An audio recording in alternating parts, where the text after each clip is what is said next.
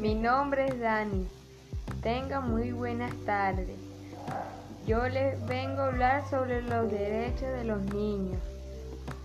Los que yo conozco son los derechos de la educación. Es un derecho fundamental de todos los seres humanos que nos permiten adquirir conocimiento. Derecho al juego. El niño y la niña tienen derecho al descanso y, y la recreación y al juego y las actividades recreativas. Ese derecho es el que más me gusta.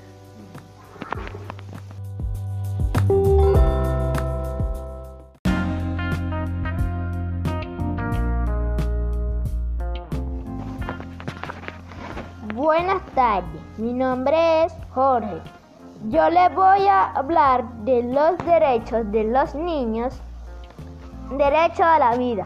Es un derecho universal, es decir, que le corresponde a todos. Derecho a la libertad de pensamiento, de conciencia y religión. Este derecho incluye la libertad